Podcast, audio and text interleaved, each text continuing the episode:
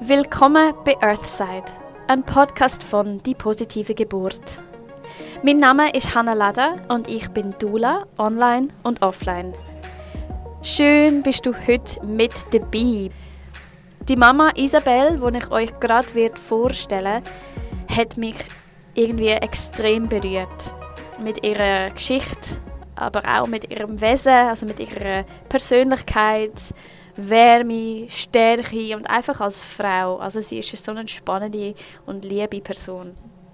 Wenn ich von Urkraft von einer gebärenden Frau und auch von Intuition oder von dem Instinkt, wo wir Frauen haben, wenn wir schwanger sind oder gebären, dann meine ich eigentlich genau das, was Isabel euch heute wird beschreiben, beziehungsweise was sie erlebt hat und was sie auch als Mami vollbracht hat.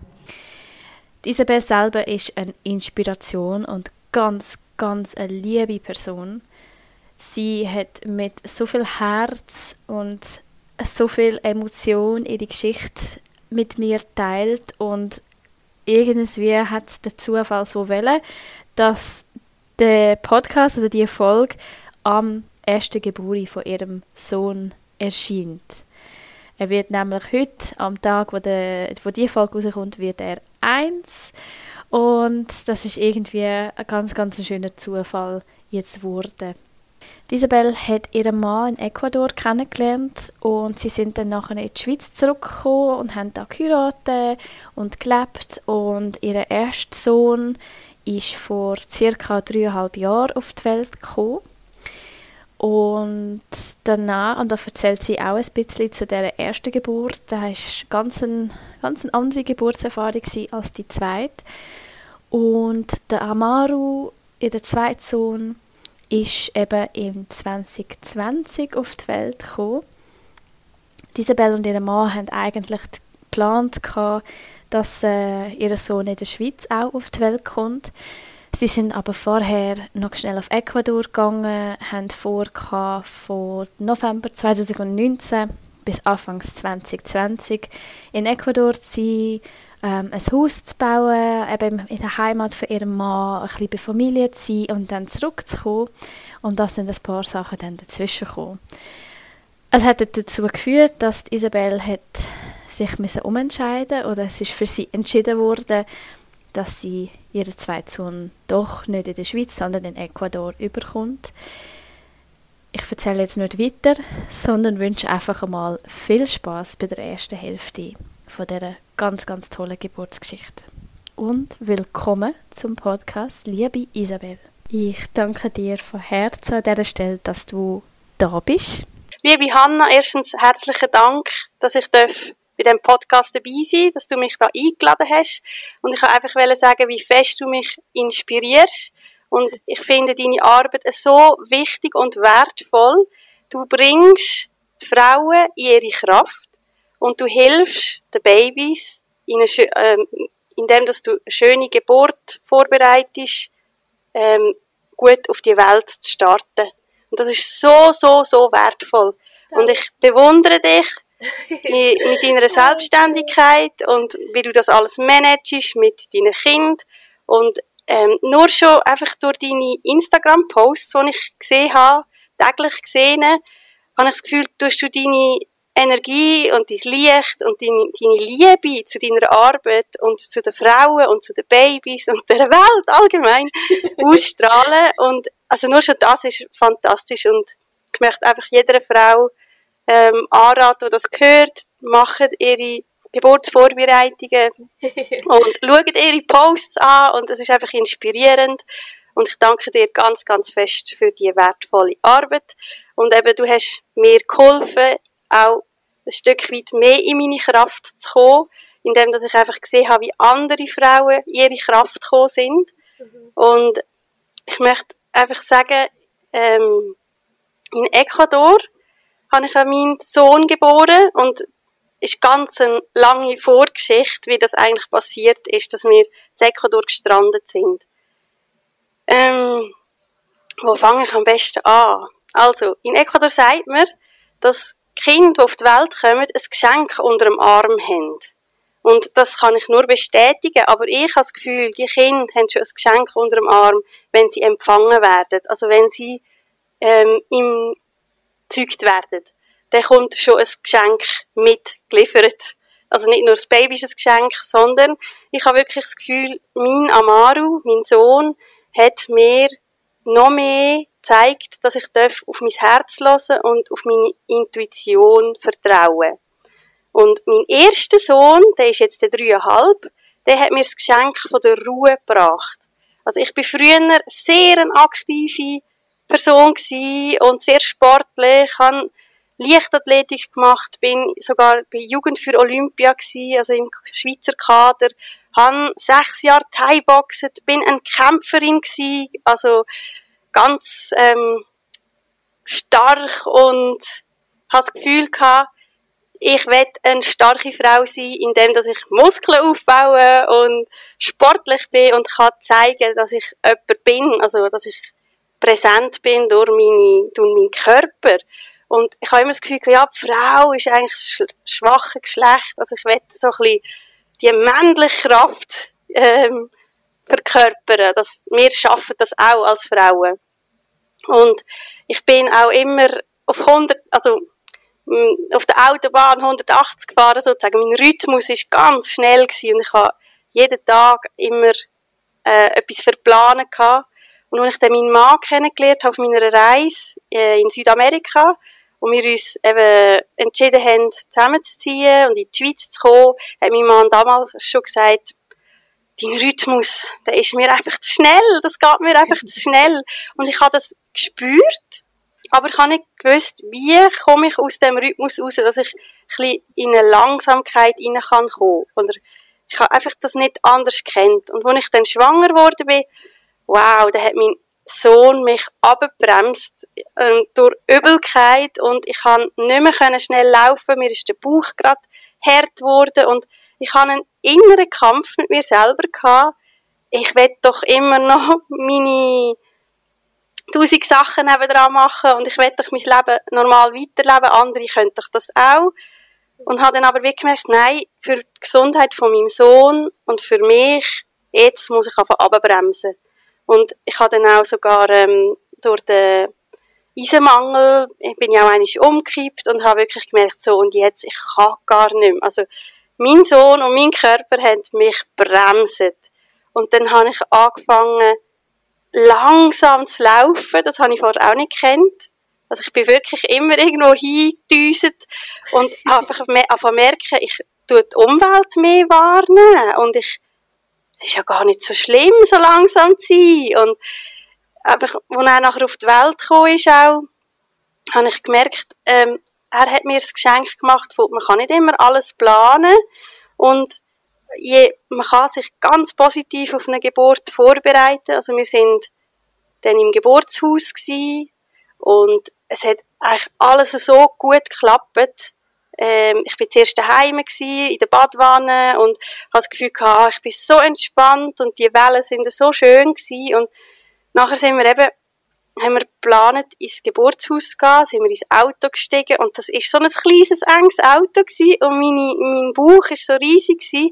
und ich habe wirklich gemerkt, oh, das ist gar nicht angenehm, ich habe eine halbe Stunde müssen fahren zum Geburtshaus und habe währenddem auch noch erbrochen und das ist irgendwie sehr unangenehm gewesen und bin dann aber schön empfangen worden im Geburtshaus, können in die Badwanne rein und die haben mir gesagt, wow, ja, eigentlich kann ich ja schon anfangen pressen, das Kind ist in einer halben Stunde da. Und nachher habe ich fünf Stunden gepresst und es ist nichts gegangen. Außer dass eben die Herztöne schwächer und schwächer geworden sind von meinem Sohn. Und sie dann irgendwann entschieden haben, jetzt müssen wir dich verlegen ins Spital. Und im Spital haben sie eigentlich festgestellt, äh, da muss sofort ein No-Kaiserschnitt an, dem Baby geht's nicht gut. Und ähm, dann ist er eben per Notkaiserschnitt auf die Welt gekommen und es war gar nicht so gewesen, wie wir es geplant haben. Aber ich bin immer offen für alles. Ich habe gesagt, das ist das A und das O bei einer Geburt. Offen bleiben, nicht sich fixieren auf eine Idee. Ich möchte jetzt nur im Geburtspool gebären und nur im ähm, Geburtshaus, sondern ich habe gewusst, das Beste für mein Baby ist, äh, das, was auch die Ärzte sagen. Also ich, ich bin dann da und habe gesagt, ja, ist gut, ähm, ich bin einverstanden. Das, was das Beste ist für mein Kind, das ist wahrscheinlich jetzt wirklich der Kaiserschnitt. Und sie haben das sehr gut gemacht und er ist äh, wohlbehalten rausgenommen worden und hat auch gerade einen super Wert gehabt und es ist ihm gut gegangen. Das einzige Problem, das war, sie haben dann meinen Mann mitgegeben und mich haben sie in den Aufwachraum gebracht. Und ich bin nachher zwei Stunden lang alleine in dem Aufwachraum gewesen. Und plötzlich ist, also ich bin so in einer, in einer Trance gewesen, und was ist jetzt da eigentlich passiert? Dass ich dann irgendwie nach eineinhalb Stunden habe ich dann die Schwester gefragt, äh, Krankenschwester, wo ist mein Mann und mein Kind? Und dann habe ich, äh, hat sie gesagt, ja, sie haben eben kein Zimmer frei und das war im 2017 gewesen, ist eine sehr hohe Geburtenrate gewesen und weil wir ja notfallmässig gekommen sind, ist das noch einmal eine größere Herausforderung für die Spitäler oder das Spital. Und ich werde einfach sagen, ähm, manchmal kann man nicht so schöne Erfahrungen machen im Spital, aber ich habe die Erfahrung gemacht, die Leute haben alles gegeben. Aber es ist halt einfach, wenn man so notfallmäßig reinkommt, dann ist es für die Ärzte auch ganz schwierig. Was ist vorher passiert? Wie, wie, wie ist der Verlauf? Wie kooperiert die Frau? Wie, was hat sie für ein, das Temperament, sage ich mal?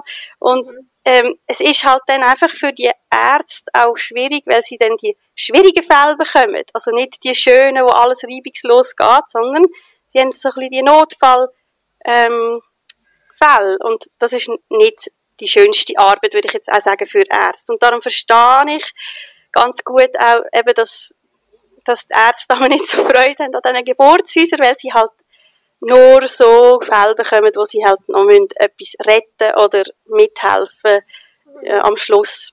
Mhm. Und ich einfach müssen sagen, sie haben das Bestmögliche gemacht für uns in dem Spital. Es ist leider für mich halt eben sehr schwierig gewesen. Ich konnte das Bonding nicht können machen mit meinem Sohn am Anfang. Und ähm, sie sind so wie in einem Bienenhaus gewesen, äh, haben einfach keine Zeit gehabt. Und ich bin sehr froh gewesen, habe ich dann, das gibt ja die Möglichkeit, habe ich dann können sagen, und ich dann wieder können selbstständig aufstehen, dass ich ins Geburtshaus zurück möchte, noch für die restlichen zwei Tage vom Wochenbett. Mhm. Und das ist eine sehr schöne Erfahrung gewesen, dann noch einmal dürfen in den ruhigen Raum von dem ähm, Geburtshaus zu kommen. Also es ist so eine Geborgenheit, familiäre Atmosphäre in dem Geburtshaus und eben im Spital hast du halt noch ganz viele andere Sachen, die nebenbei laufen und einfach wichtig ist für mich zu sagen, dass sie haben einen sehr guten Job gemacht. Wir haben es beide überlebt. Und ich bin sehr froh, jetzt Kaiserschnitt. Und das ist einfach so die Vorgeschichte von meinem Sohn. Ich habe das Gefühl, ich habe mich super vorbereitet bei seiner Geburt. Ähm, durch den vielen Sport, den ich gemacht habe, ich habe sehr viel Mentalcoaching kennt von früher, also, und, ähm, ich habe einfach gemerkt, er will einen anderen Weg wählen. Er hat seinen sturen Kopf und will jetzt per Kaiserschnitt auf die Welt kommen, einen anderen Weg wählen. Also, manchmal ist es auch wichtig, dass Frauen sich dann nicht verurteilt, habe ich irgendetwas falsch gemacht, sondern es sind beide äh, mitverantwortlich, also wie man auf die Welt kommt. Und manchmal haben die Kinder eine andere Idee als die Eltern. Und das hat einfach im Nachhinein auch gestummen. Und ich habe einfach gewusst, äh, wenn ich dann noch einmal schwanger bin, werde ich mich noch ein bisschen anders vorbereiten.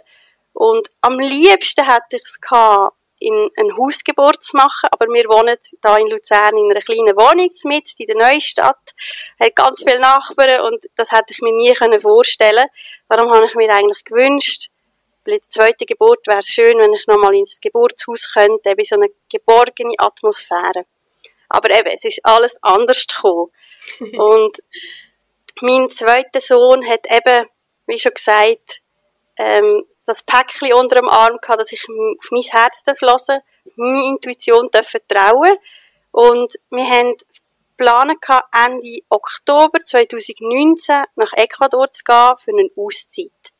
Und ähm, kurz Ende September habe ich gefunden, jetzt muss ich, möchte ich noch einmal, bevor ich jetzt eben ein halbes Jahr weggehe, möchte ich noch einmal in eine Frauenarztkontrolle, einfach eine Routinekontrolle habe aber schon so das Gefühl gehabt, ich bin schwanger und vielleicht sieht man ja schon etwas. Das sieht man die, kann man die Schwangerschaft erkennen. Ich spüre einfach so fest, da ist eine Seele rum, die ist wow. da. Oh. Und dann bin ich, ähm, das wäre wahrscheinlich etwa vierte Schwangerschaft, oder ja, vierte, vierte Woche von der Schwangerschaft gewesen. Und das ist schon sehr früh. Also das kann man mit einem Bluttest vielleicht herausfinden, aber zum Beispiel Schwangerschaftsstreifen, also Teststreifen, zeigt noch nicht positiv an. Dann bin ich aber mhm. zu dieser Ärztin und habe gesagt, ich habe das Gefühl, ich sei schwanger, aber ich will eigentlich nur eine Routinekontrolle machen. Und dann hat sie geschaut und ja, jetzt schauen wir, ja, tut mir leid, aber da ist sich die Schleimhaut schon wieder am Aufbauen. Sie bekommen wahrscheinlich schon gleich wieder ihre Periode. Ähm, da ist keine Schwangerschaft feststellbar, das tut mir leid. Aber ähm, versuchen Sie es das nächste Mal, den nächsten Monat wieder. Und dann habe ich gefunden, ja, hm, komisch, ich habe das Gefühl, ich bin schwanger. Aber wenn das die Ärztin sagt, gut, bin ich am Abend zu meinen Freundinnen, habe ein Glas Wein getrunken, ich dachte, ja, die hat ja recht. Und gleich immer wieder die innere Stimme gesagt, irgendetwas stimmt doch da nicht. Und dann ist eine Woche vergangen und ich habe meine Periode nicht bekommen. Und dann habe ich gedacht, jetzt mache ich gleich mal einen Test. Und der ist also positiver als positiv gewesen. Und dort habe ich schon gewusst, ah, er wollte mir, glaube ich, etwas sagen an den kleinen Knopf, der jetzt in mir wächst. Mhm. Mhm. Und den positiven Test habe ich am 2. Oktober in der Hand gehalten. Und am 3. Oktober haben die Ausschreitungen in Ecuador angefangen. Also der Präsident hat eigentlich ähm, die Erdölsubventionen, die seit 1970 bestanden haben im Land, ähm, aufgehoben. Und dann hat es in dem Land. Also sind die indigenen Leute vor allem sind auf die Straße und demonstrieren und es hat bürgerkriegsmäßige Aus, äh, ähm, Ausnahmezustand gegeben. Also es hat Tote gegeben, es hat Schiessereien gegeben, die Regierung ist aufgefahren. Sie haben äh, Landesblockaden, Strassenblockaden gemacht, zehn Tage lang. Und wir sind von der Schweiz dort gesessen und dachten, Jesus, was passiert jetzt da in dem Land? Bürgerkrieg. Ich bin schwanger, ich habe ein Kleinkind. Wenn wir wirklich das halbe Jahr jetzt nach Ecuador? Und mein Mann, eben, wo ja selber von Ecuador ist, hat mich ein bisschen beruhigen und gesagt, normalerweise gehen so Ausschreitungen höchstens zehn, äh, sieben Tage und nachher wird entweder die Regierung abgesetzt oder ähm, der Beschluss wird aufgehoben. Und das ist dann eben zehn Tage gegangen und das ist ja so kurz vor unserer Abreise gewesen. Und einerseits habe ich mich so gefreut, bin ich schwanger und andererseits so schreckliche Bilder zu sehen. Auch als Schwangere ist ja das nicht so optimal. Und dann haben wir uns überlegt, ja, gehen wir oder gehen wir nicht. Und irgendwann haben wir einen ruhigen Moment gehabt und haben in unser Herz hineingelassen und haben gewusst, es ruft uns so fest. Wir haben dort ein Hektar Land und ein halbfertiges Haus gehabt, das wir eben in diesem halben Jahr haben wollen fertigstellen Wir haben einfach gewusst, wenn wir es schaffen, dass unsere Freunde uns können holen am Flughafen und wir nachher in das Rio Negro fahren, wo eben mein Mann aufgewachsen ist. Das ist ganz nahe von Banos. Banos ist ein Touristenort, also wenn man in Ecuador ist reisen, dann kennt man meistens Banos. Dort kann man im Dschungel oder man kann River Rafting, Canyoning machen, auf Vulkan klettern äh, jenste Sachen kann man dort machen. Also wenn wir das schaffen, dass unsere Freunde uns mit dem Bus oder dem Auto können holen und wir sicher dort zu uns in das Rio Negro kommen, in unser kleines Paradies, dann sind wir, dann sind wir sicher, dann wird uns nichts passieren. Weil eben mein Mann hat dort seine 23 Jahre verbracht und hat Krise für Krise mitbekommen und meistens ist das ja nur in den grossen Städten, wo man dann wirklich etwas ein bisschen mitbekommt. Und dann haben wir wie auf unser Herz gelost und haben gewusst, irgendwie kommt das schon gut. Wir spüren, es ist richtig. Und hat sich ja dann das Mitte Oktober auch beruhigt im Land wieder und die Leute haben dann auch wieder können reisen und sie haben zum Beispiel Gas, die haben sehr viel Gasherd und äh, also kein Strom, sondern Gas, äh, elektrisch und so weiter. Und die Lieferungen sind dann auch nicht in diesen zehn Tagen. Also die haben gehungert zehn Tage lang, weil es ist keine Lebensmittellieferung und eben keine Grundversorgung hat stattgefunden. Und das ist schon etwas gewesen, wo außergewöhnlich war. Und Gott sei Dank ist das dann alles wieder aufgegangen, es ist wieder in Fahrt gekommen und die Lebensmittel sind wieder gekommen und wir sind übergeflogen, unsere Freunde sind uns abholen und das Einzige, was wir gemerkt haben, war, dass das Flugzeug halb leer war und dass es keine Touristen hatte. Weil eben, man ist ja dann nicht in so einer Krise, Krisenort Ferien machen. Mhm. Aber wir sind sicher in unserem Rio Negro angekommen, bei uns, ähm, auf unserem Land und ich habe dann können im, in, in der Familie von meinem Mann, das sind wirklich die Eltern von ihm und die Brüder und Cousinen, die sind alle so ringsum, haben mich dann können, ähm, umsorgen in dieser Schwangerschaft, die halt auch immer noch mit Übelkeit prägt war, viel Müdigkeit. Und das ist einfach schön gewesen, dass ich äh, so eine Unterstützung hatte und dass ich nicht haben müssen arbeiten, sondern dass auch jemand auf den grösseren Sohn geschaut hat und ich habe wirklich können den Schlaf nachholen, den ich gebraucht habe, und mich umsorgen um mein Kind. Und das ist eigentlich ein viel schönerer Rahmen gewesen, als wenn ich in der Schweiz gewesen wäre, wo, wo ich hätte müssen arbeiten und ja, weniger Unterstützung hätte mit dem kleinen, mit meinem älteren Sohn. Mhm. Und dann ist, also bin ich ja eigentlich in der neunten Schwangerschaftswoche gewesen, als ich dort angekommen bin und habe in der Schweiz dann gar keine Kontrolle mehr gemacht, weil ich das Gefühl hatte, der, mein Sohn gibt mir schon so klare Anweisungen, wenn ich schon weiss, ich bin schwanger und die Ärztin in der Schweiz sagt, ich bin es nicht, dann weiss ich, ich darf auf mich vertrauen. Und dann bin ich dann aber wegen Übelkeit gleich einmal ins Dorfspital.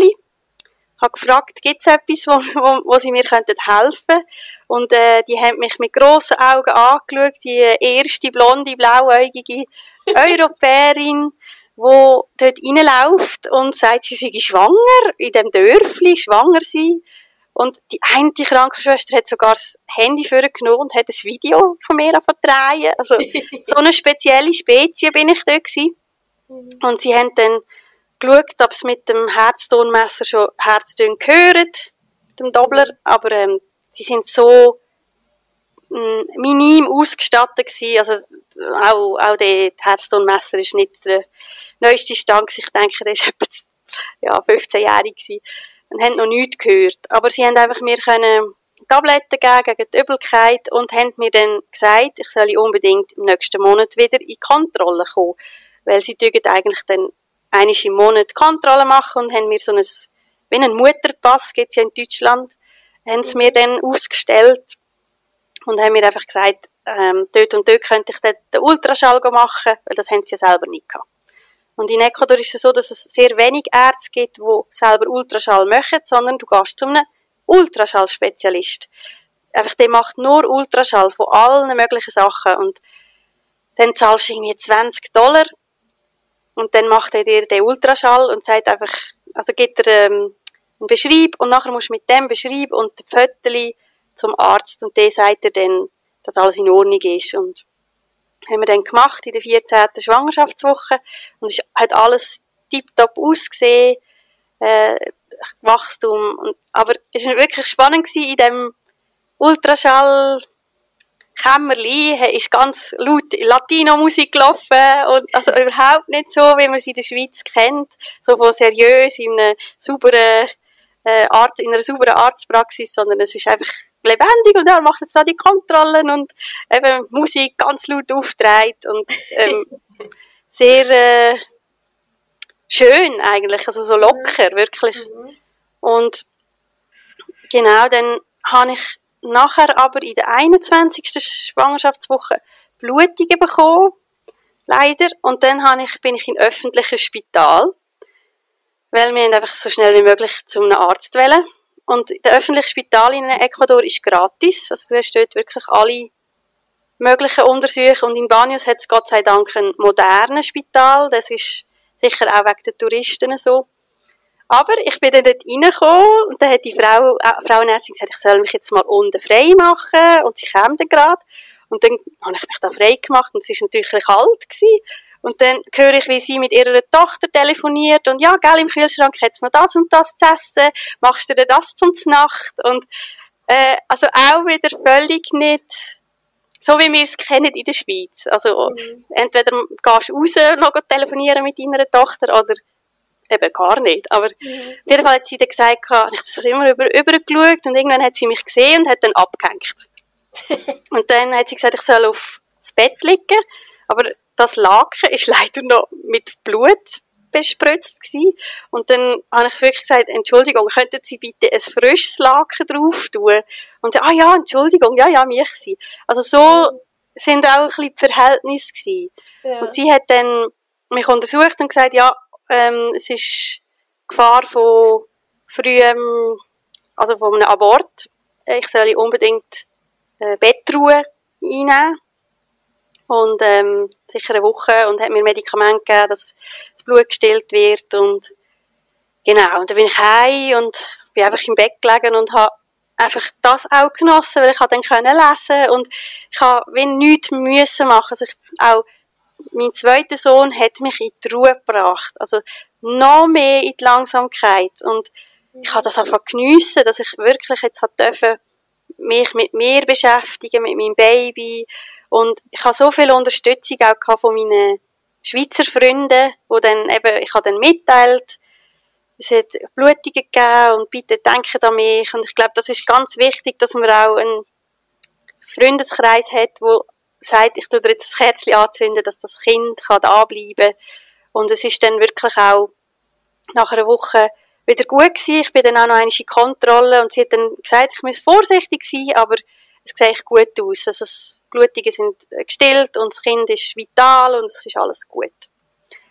Und wir haben eigentlich geplant dann, im April 2020 zurück in die Schweiz zu fliegen, damit wir dann auch in der Schweiz können gebären können.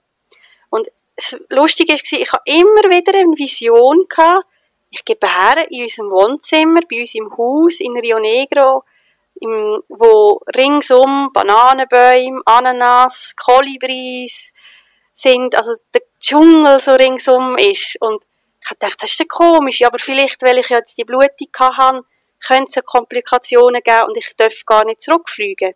Also ich habe schon geschaut, äh, unsere Fluggesellschaft, die hat mich mitgenommen. Ich wäre noch in dieser Schwangerschaftswoche gewesen, wo Flugpersonal uns mitgenommen hätte, jetzt im April. Ich habe ja dann am 8.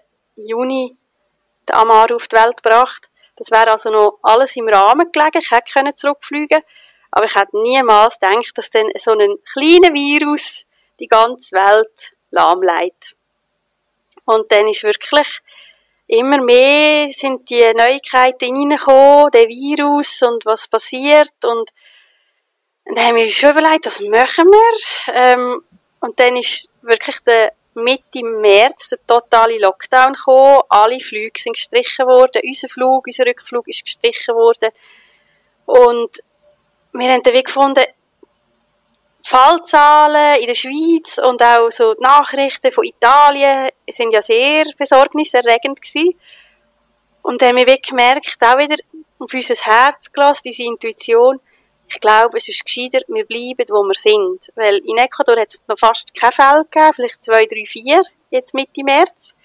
Und in Rio Negro, eben in dem Dschungeldörfli, äh, da sind ja auch keine Touristen hin und her gekommen, die das hätten können. Also, es ist gar nicht so ein ähm, Ort gewesen, wo, wo der Virus schnell hat können ankommen. Also, wäre sicher möglich gewesen.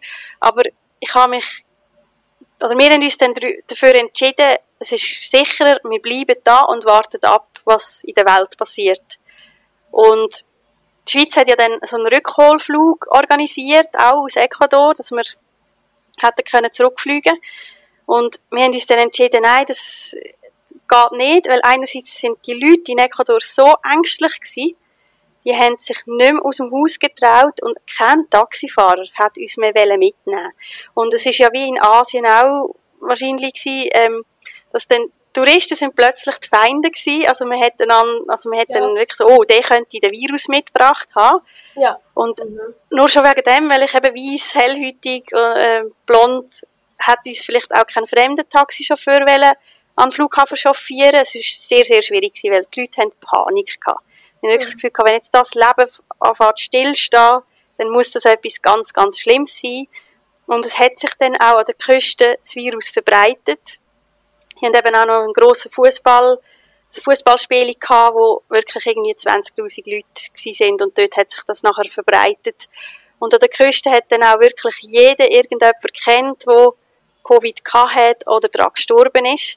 Und an der Küste ist aber auch, die Temperatur ist zum Teil 35, 40 Grad, sehr feucht. Auch äh, die hygienischen Maßnahmen sind, also Frischwasser gibt's zum Teil nicht. Und also darum hat sich auch das Virus wahrscheinlich schnell können dort ausbreiten und es sind Schreckensbilder um die Welt von Ecuador, eben, dass die Leute auf der Straße sterben und so weiter. Das ist mhm. dann auch ähm, ein Grund gewesen, dass niemand hat mehr in eine andere Provinz. Also sie haben weg, also Kantone sind Provinzen gewesen und an jeder Provinzgrenze hast du müssen eine Kontrolle machen. Das Militär ist aufgeboten gewesen. Also es ist eben grosser Ausnahmezustand gewesen.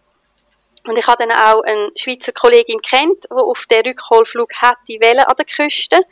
Aber an der Provinzgrenze hat das Militär sie aufgehalten mit der Familie und gesagt, sie dürfen nicht ausreisen und sie hat den Flug nicht verwünscht. Und das wäre für mich hochschwanger ein riesen Stress gewesen. Und äh, wir hätten fünf Stunden vorher am Flughafen müssen sein und mit Kleinkind fünf Stunden am Flughafen. Du weißt nicht, was macht das Virus? Ist das gefährlich? Fliegen ist gefährlich. Und dann eben die Fallzahlen in der Schweiz sind viel höher gewesen. Also haben wir wirklich gesagt, nein, Gesundheit geht vor, für uns jetzt, auch fürs Baby, für mich, wir bleiben in Ecuador. Und dann ist mir plötzlich klar geworden, aha, die Vision von dieser Hausgeburt in meinem Wohnzimmer, in Ecuador, im Dschungel, wird Realität. Und dann haben wir dann aber noch eine Kontrolle gemacht in der, äh, bei der ähm, Frauenärztin. Und die hat mir nachher die äh, niederschmetternde Nachricht mitteilt, Kaiserschnitt, wenn man vorher einen Kaiserschnitt gehabt hat, dann dürfen wir in Ecuador nicht natürlich gebären, sondern es ist automatisch ein Kaiserschnitt. Also es wird nicht einmal versucht, natürlich zu gebären, sondern es ist ein grosses Risiko, also machen wir gerade nochmal Kaiserschnitt. Es gibt Frauen, die haben vier, fünf Kaiserschnitt hintereinander gemacht. Ähm, und ich habe einfach gefunden, nein, das stimmt doch nicht. Und in der Schweiz kenne ich genug Freundinnen, die jetzt nach einem Kaiserschnitt natürlich können gebären, eine wunderschöne Geburt haben.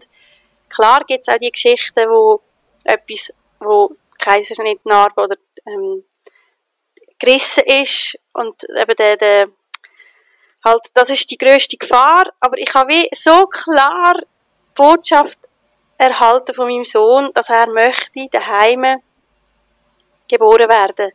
Auf natürliche Art und Weise. Und dann, das ist gerade mein Sohn, der Hallo sagt. ähm, und dann habe ich nachgeforscht, gibt es irgendwelche andere Möglichkeiten? Oder gibt es Hebammen in Ecuador, wo würden eine Hausgeburt machen? Und es geht eigentlich den Hebammenberuf nicht mehr. Aber es gibt noch einfach Krankenschwestern, die dann ausgebildet werden, neben der Geburt dabei zu sein. Sozusagen. Aber Hebammen, die Vorbereitungen machen, Wochenbett machen, gibt es wie nicht. Also auch in der Region, wo wir waren, hat es es nicht gegeben. Und dann hatte ich eine Idee gehabt und habe gefunden, ich bin in Facebook in einer alternativen Hebammengruppe, wo Frauen von Österreich, Deutschland und der Schweiz dabei sind und die haben Erfahrung von der Schwangerschaft, Wochenbett und auch mit den Neugeborenen immer teilt und ich habe das sehr spannend gefunden, was dort für Inputs kommen und habe dann gefunden, vielleicht gibt es ja dort eine Frau, die in Ecuador geboren hat und eine Hebamme kennt oder eine Geburtshelferin kennt. Habe das gepostet, einen Tag später kommt eine Nachricht rein von einer Österreicherin, sie hätte in Ecuador mit der Katja geboren, eine Hebamme, die sehr viel Erfahrung hat. Sie hätte aber leider die Nummer nicht mehr, aber sie hat die Nummer von einer Kollegin, wo jetzt dann werde ich mit ihr gebären und sie gebe mir die Nummer von dieser Kollegin und ich soll mich dann in Verbindung setzen mit dieser Katja. Und dann habe ich wirklich einen Tag später die Nummer von dieser Katja in der Hand gehabt, habe ihr und wir haben gerade ähm, eine Videokonferenz gemacht und ich liebe auf, die erste Blick, auf den ersten Blick gewesen. mein Mann und ich haben gefunden, das ist die Frau, wo wir wollen, unseren Sohn auf die Welt bringen Und sie hat gesagt, sie sei Krankenschwester, Ausbildung in Amerika und Hebamme seit 20 Jahren, hat schon ganz viele Kinder auf die Welt gebracht. Und das Lustige ist ja in Ecuador, wenn du schwanger bist, sagst du es gerade, du wartest nicht drei Monate. Und wenn du den Namen weißt vom Kind, dann sagst du den auch gerade. Und dann hat sie eben gefragt, ja, wie ist, wie heisst denn euer Sohn? Und dann habe ich gesagt, ja, Amaru. Dann hat sie gesagt, ja, Amarus hat sie schon ganz Haufen auf die Welt gebracht. Und, ähm, sie würde gerne uns mal besuchen, um zu schauen, wie die Rahmenbedingungen sind bei uns daheim und uns kennenlernen, einen Untersuch machen. Das ist einfach möglich gewesen. Dann, aber Mai, wo dann schon wieder so ein bisschen die grösste Panik vorbei war, ist es möglich gewesen mit einem Privattaxi. Und dann ist sie, kurz darauf ab, ist sie bei uns vor der Tür gestanden und hat gesagt, wow, wie schöner Ort, wo wir da leben und äh, sie gesagt, kein Problem. Sie haben auch einen Geburtspool. Es war zwar nicht so ein Geburtspool gewesen, wie wir es uns vorstellen in der Schweiz, sondern es war einfach ein Kinderplanschbecken gewesen. Aber ich habe gefunden, sogar den Wunsch kann sie mir erfüllen, dass ich mhm. könnte im Wasser gebären. Mhm. Und ähm, es hat einfach gestummen und mein Mann der hat anfänglich sehr, sehr Angst gehabt. Er hat gesagt, nein, ich will auf keinen Fall eine Hausgeburt ich, ich vertraue dem nicht, weil ich bin dabei gewesen bei dem No-Kaiserschnitt und mhm.